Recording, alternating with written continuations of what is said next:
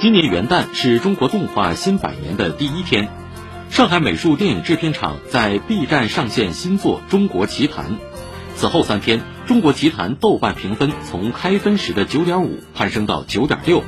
哪怕新片的进度条刚刚行进到四分之一，中国动画爱好者已然集体沸腾。文汇报说，上线前两集后，网友在弹幕里齐刷刷的感慨：“熟悉的尚美影回来了。”这不单单因为新片里有似曾相识的独腿书生、天书奇谭里的断腿狐狸，更在于浓郁的中国气派、中国风，